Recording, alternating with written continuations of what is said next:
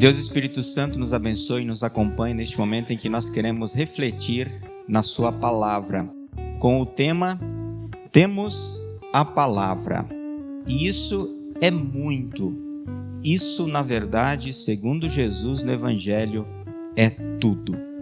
Deus, então, sempre coloque essa palavra em nossas mãos e em nossos corações, para que possamos viver por ela neste mundo, nos preparando para a eternidade. Eu queria iniciar esta mensagem com vocês, é, pedindo para vocês refletirem comigo sobre promessas.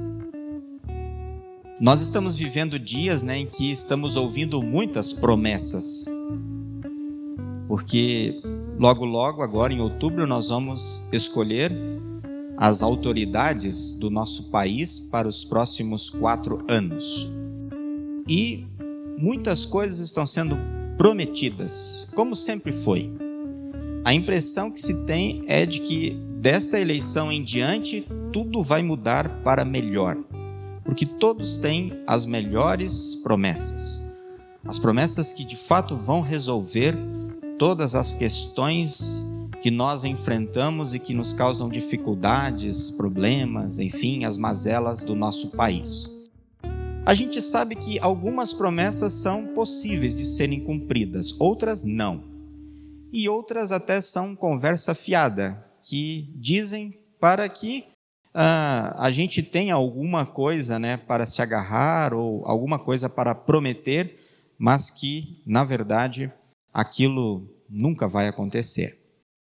Quando a gente é, pensa na palavra promessas, a gente olha para a Bíblia e a gente lembra que existe um Deus, o nosso Deus verdadeiro, que também fez e faz promessas. E essas são reais e verdadeiras, e ele de fato as cumpre.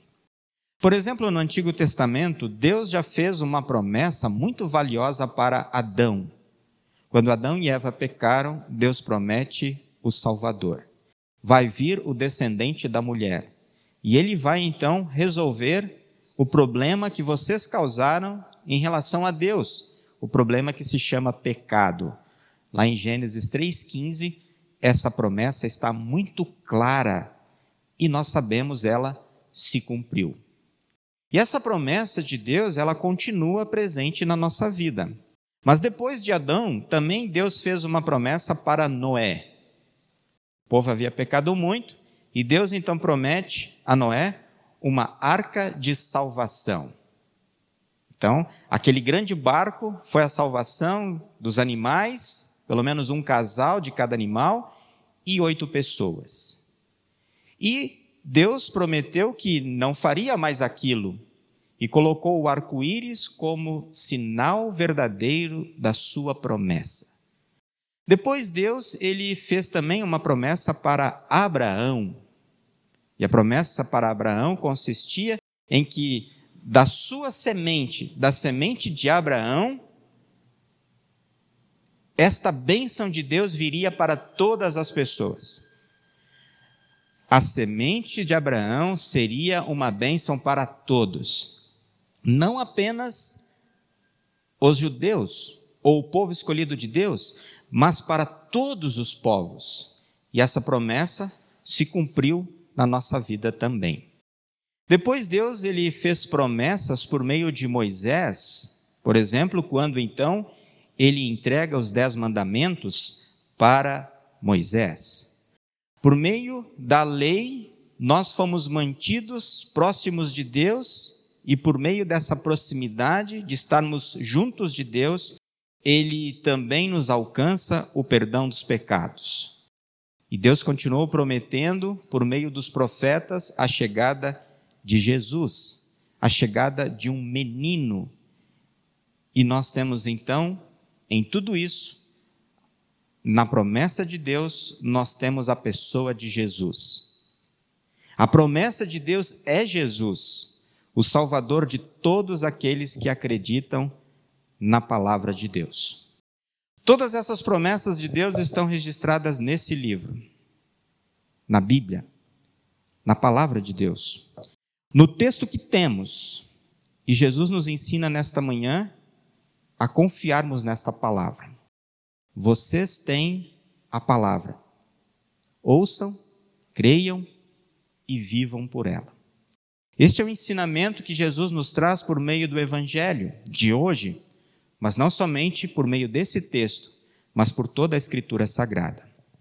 Meus irmãos e minhas irmãs, não percamos a oportunidade que Deus nos dá de fazermos uso desta palavra, porque quando nós abrimos esta palavra, lemos esta palavra, ouvimos a pregação dela, nós estamos ouvindo o próprio Jesus te chamando ao arrependimento e ao perdão, te chamando para entrar na vida no céu, já aqui desfrutando um pouquinho desta vida, mas de forma plena na eternidade quando Jesus voltar. O texto do Evangelho que nós ouvimos, a história que Jesus nos conta ali, disse que havia um homem rico e um homem pobre. Dois homens que, após a morte, foram julgados. A condição financeira de um e de outro não era o mais importante. O rico, ele não foi julgado por ser rico, não era essa a acusação contra ele, e nem a pobreza era o que dava vantagens para Lázaro. Jesus, no texto, ele quis ensinar a respeito de incredulidade e egoísmo. E Jesus nos chama a refletirmos também sobre esses dois temas presentes na nossa vida, muitas vezes: a incredulidade e o egoísmo. A buscarmos então a ajuda de Deus para vencermos esta batalha contra esses dois males que nos vêm em função do pecado que está presente na nossa vida. Diz o texto que o homem rico ocupou a sua vida com festas luxuosas. Ele era um rico que fazia questão de ostentar. Ele fazia uma festa diária e se vestia com as melhores roupas da época. Ele fazia questão de mostrar os seus bens e a sua riqueza. Sua vida se resumiu a isso, a festejar com os amigos que tinha. Ele não teve tempo para mais nada, conforme o texto que Jesus nos apresenta. Havia, por outro lado, um mendigo um miserável. Lázaro era o nome dele. Parece que Jesus, ao contar esta história, ele deu uma olhadinha no livro da vida e lá encontrou então o nome Lázaro, que significa aquele a quem Deus ajuda. Esse era um nome comum na época de Jesus, era um nome diferente, por exemplo, do irmão de Marta e Maria, que Jesus ressuscitou, era uma outra pessoa, era um outro Lázaro. E como Jesus apresenta esse cidadão, esse homem, ele depositou a sua fé e a sua confiança em Deus. Como é que a gente sabe disso? Pelo desfecho da história, porque no final ele estava salvo com os anjos de Deus no céu. Lázaro, ele era colocado no portão da casa do homem rico estrategicamente para mendigar. Porque ali havia comida, havia fartura. E o homem rico e os seus convidados, ao passarem pelo portão, eles podiam ver as necessidades de Lázaro, pobre, com fome e doente. Eles tinham diariamente a oportunidade de ajudar, de serem misericordiosos, de prestarem um auxílio a alguém com aquelas necessidades. Mas nada era feito por aquele homem. Ao que parece, ele recebia apenas algumas migalhas, o que sobrava da mesa do rico. E nem era pela ordem do rico, mas provavelmente por algum empregado do rico que então alcançava aquelas coisas, aquelas migalhas, aquelas sobras para o Lázaro. Agora vem então, conforme o Evangelho, a segunda parte do texto. Até aqui nós temos uma primeira parte, contando um pouquinho da vida desses dois homens do lado de cada vida, do lado terreno, do lado do mundo, e agora Jesus conta como foi no outro mundo. Diz Jesus que os dois morreram. A alma de Lázaro foi levada pelos anjos à presença de Abraão, o pai dos crentes. Lembram a promessa que Deus fez para Abraão? Você vai sair da sua casa e da sua descendência, muitas pessoas, muitos povos serão abençoados. E Paulo, ao escrever sobre Abraão, disse que ele creu na promessa. E por causa disso, por causa de sua fé, ele foi então justificado, perdoado e salvo por Deus. Abraão está no céu, para onde vão aqueles que creem, aqueles que confiam, aqueles que têm fé, aqueles que confiaram nas promessas de Deus na palavra. Ao ouvirem a Bíblia, ao ouvirem o Evangelho. Essa é uma forma muito simples de Jesus nos falar sobre esta vida lá no céu, que facilita muito a nossa compreensão com respeito às realidades do céu. De uma forma muito simples, ele diz: olha, aqueles que creem, esses serão recebidos na vida eterna. E aqueles que não creem serão condenados ao inferno. O homem rico, diz o texto, ele foi sepultado. Não havia anjos e a sua alma foi para o inferno.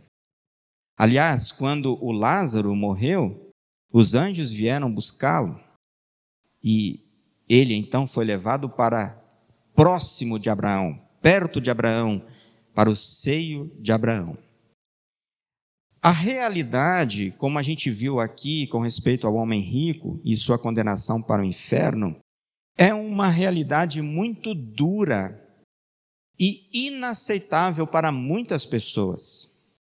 Muita gente, inclusive, nem acredita na existência do inferno. Não creem.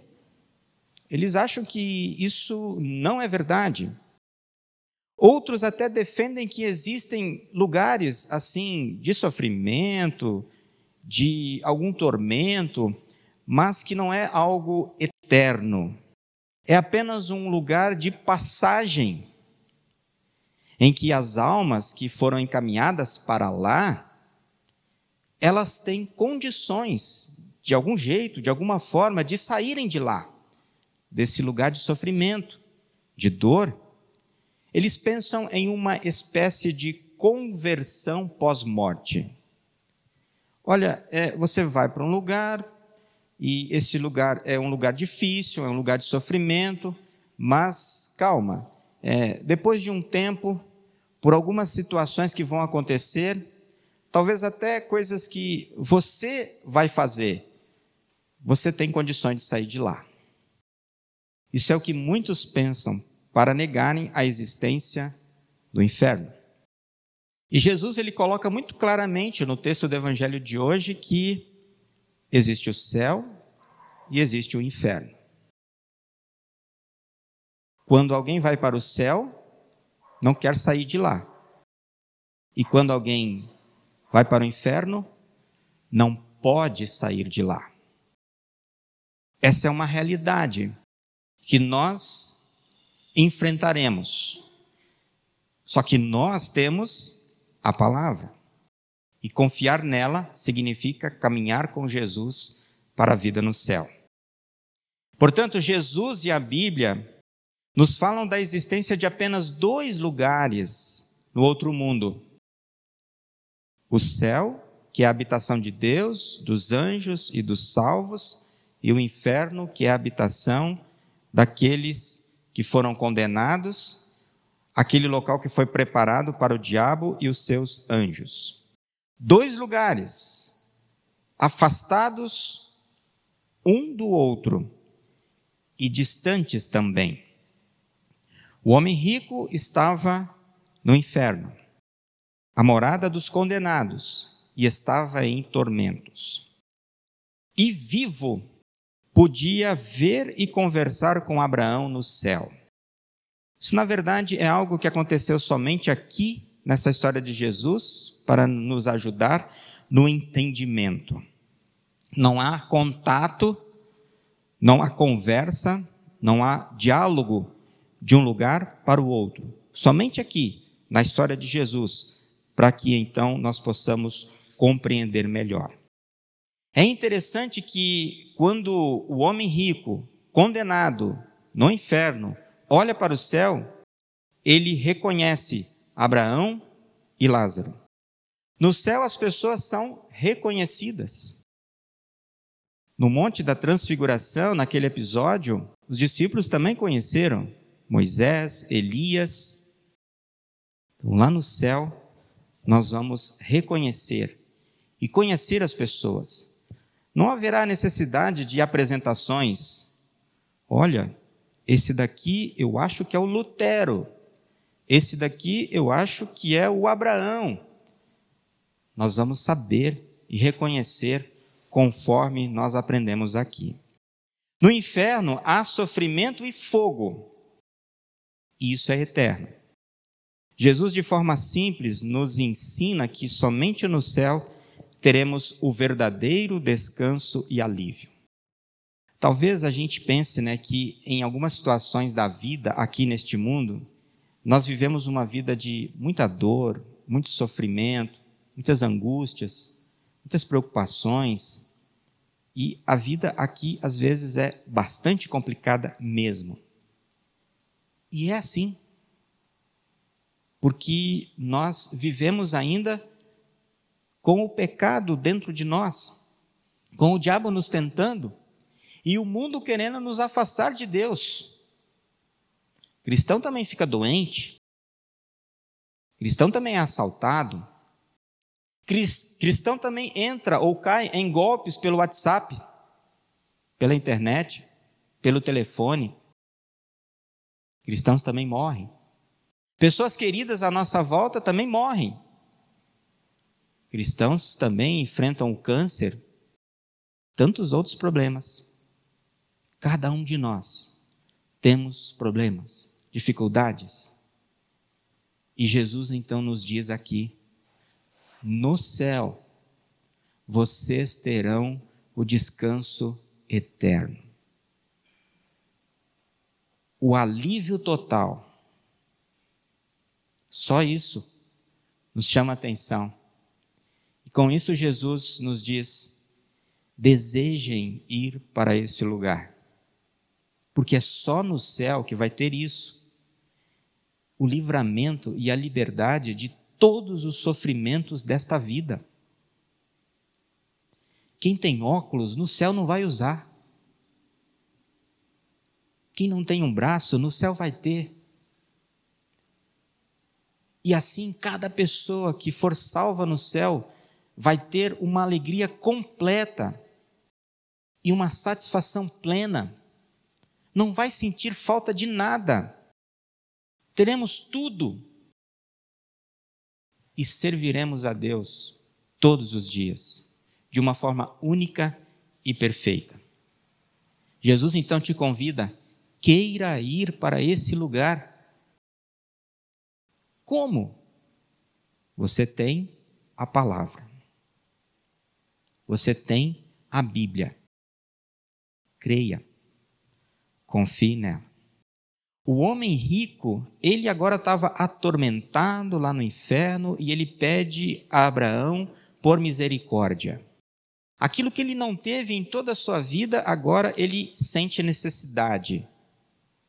Mas naquela situação, não havia mais oportunidade para misericórdia. Acabou-se o tempo. Perdeu-se a oportunidade e a chance o juízo de Deus havia chegado. É tempo de avisar para que ninguém ignore ou se rebele contra Deus. Hoje é o tempo. Esse é o momento. Nesse domingo, que você está ouvindo esta mensagem de Jesus para nós, para todos os cristãos. Avisemos as pessoas, porque nós estamos sendo avisados por Jesus para que eles não se rebelem e não ignorem a Deus. Chegará o, o dia em que esse aviso não será mais possível, ser dado. Nós ainda estamos no tempo da graça, da misericórdia, do arrependimento e do perdão. Esse é o momento para vivermos isso. A situação final da vida do homem rico e de Lázaro estavam definidas. Apesar do homem rico achar que alguma coisa ainda podia ser feita, não havia mais essa possibilidade. Viver a vida sem Deus é possível, é possível, mas no final o sofrimento será eterno. Viver a vida sem Deus é possível, mas no final o sofrimento será grande e eterno. Viver uma vida de fé em Deus, viver uma vida cristã, nos dá uma cruz. Nos dá uma cruz. Seguir a Jesus. Mas no final de tudo, nos dará a felicidade eterna. Nós seremos eternamente felizes de uma vida de fé com o nosso Deus. Por isso, nos preparemos para a nossa morte e para a chegada de Jesus. O que acontecer primeiro? Um ou outro acontecimento ligado com a nossa fé define a nossa ida para o céu. E nós sempre precisamos lembrar que a fé não é uma obra humana, mas é uma obra divina, realizada pelo Espírito Santo por meio da palavra. A palavra que é proclamada e a palavra ligada à água do batismo. É isso que define a nossa ida para o céu, a nossa fé em Jesus ligada a uma vida com Ele aqui neste mundo. E aí então nós temos duas perguntas. Temos alguém para indicar o caminho do céu? Você conhece alguém que não está nesse caminho? Que não crê em Jesus? Que não tem a palavra na sua vida e no seu coração? Fale para ele. Convide ele como Jesus convidou você para estar nesse caminho. Será que temos alguém para pedir que retorne ou retome a sua vida com Deus? Será que temos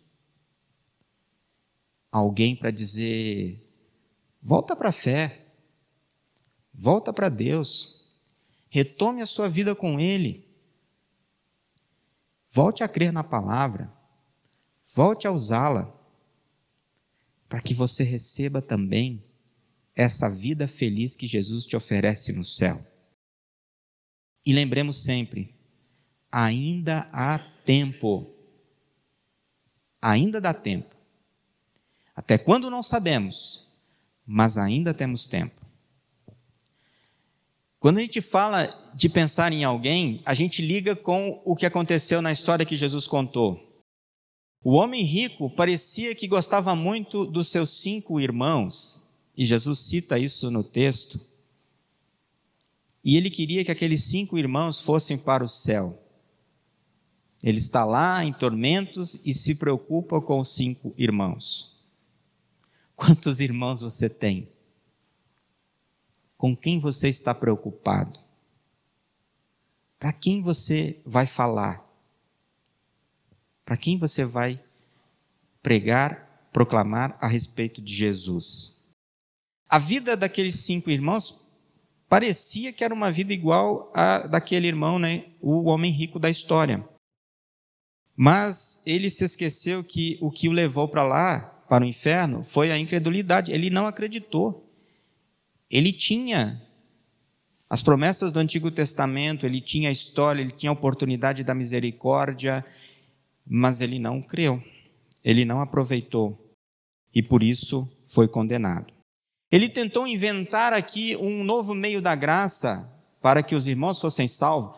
Mande Lázaro lá pregar para eles, para que eles não venham para cá, porque aqui de fato é um lugar muito triste.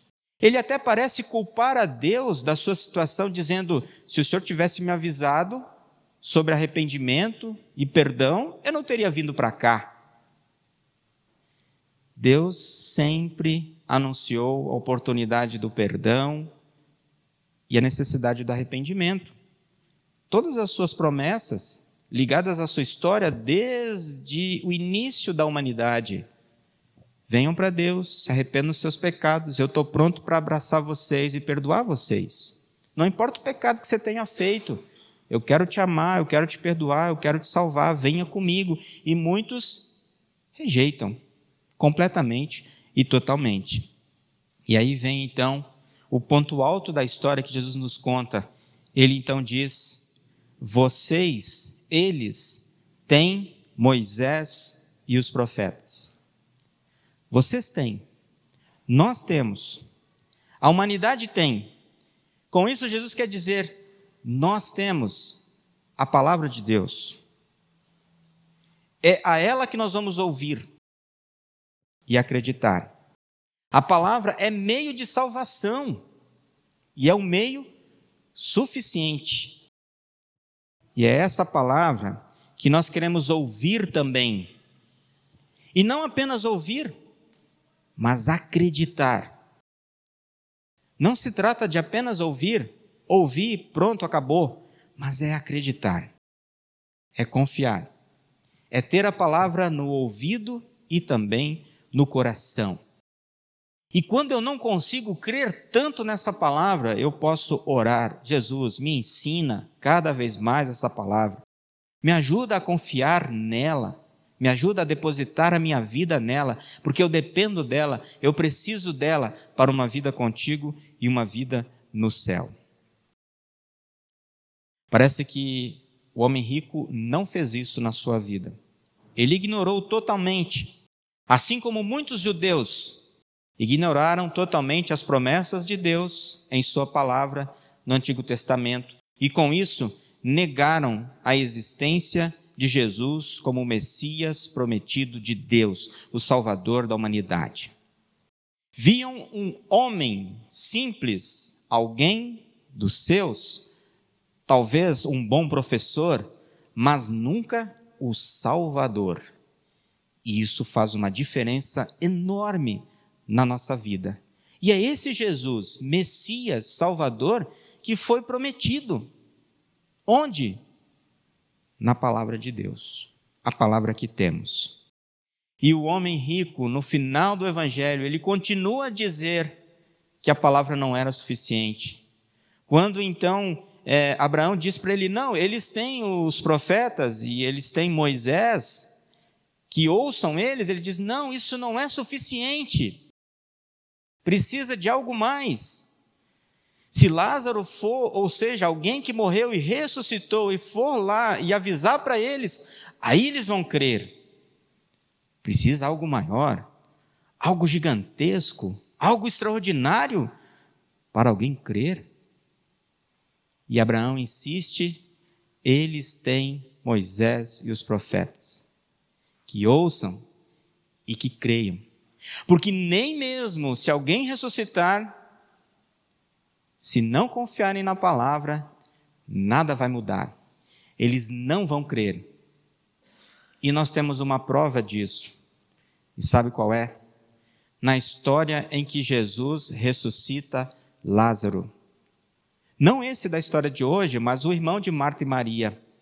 Se vocês olharem o texto, vão ver na sequência, quando então Jesus chama Lázaro para fora e muitas pessoas testemunham, alguns acreditam, mas outros não. Nem mesmo quando alguém ressuscitou dos mortos, um morto que já estava há quatro dias, cheirando mal, inclusive, volta à vida. Nem assim muitos acreditaram. E diz o texto bíblico lá no contexto que eles continuaram tentando armar situações para pegarem Jesus e matá-lo.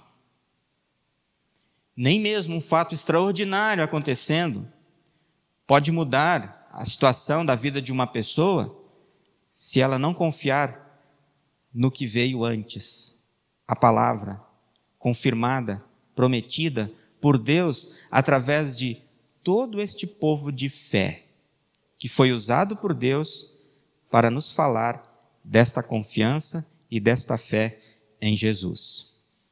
Portanto, a palavra é suficiente, ela é meio de salvação. Temos a palavra e por ela a nossa salvação. Creia nisso. É necessário, portanto, para o bem de todos, que a palavra seja ensinada em toda a sua pureza. Claramente, de uma forma simples, dizendo para as pessoas: Jesus te ama, te perdoa e te dá salvação e vida eterna. Ensine a palavra que você já tem, que você já ouviu, que você já crê e que está no seu coração. Todo aquele que crê na promessa de Deus, esse recebe vida e salvação. E isso é verdade, porque não sou eu que estou prometendo, mas é Jesus todo aquele que crê na palavra recebe perdão e salvação. Essa promessa ela é verdadeira. E nessa promessa, que é de Jesus, podemos acreditar. Você tem tudo. Você tem a palavra. Você tem Jesus. Creia nele viva nele, desfrute do céu, já um pouquinho aqui, mas depois plenamente junto de Deus, com Abraão, com Noé, com Moisés, com Paulo, com todos aqueles que já estão lá, desfrutando com Jesus desta vida maravilhosa que você quer, que eu quero, que nós queremos e que nós temos em Jesus pela palavra. Amém.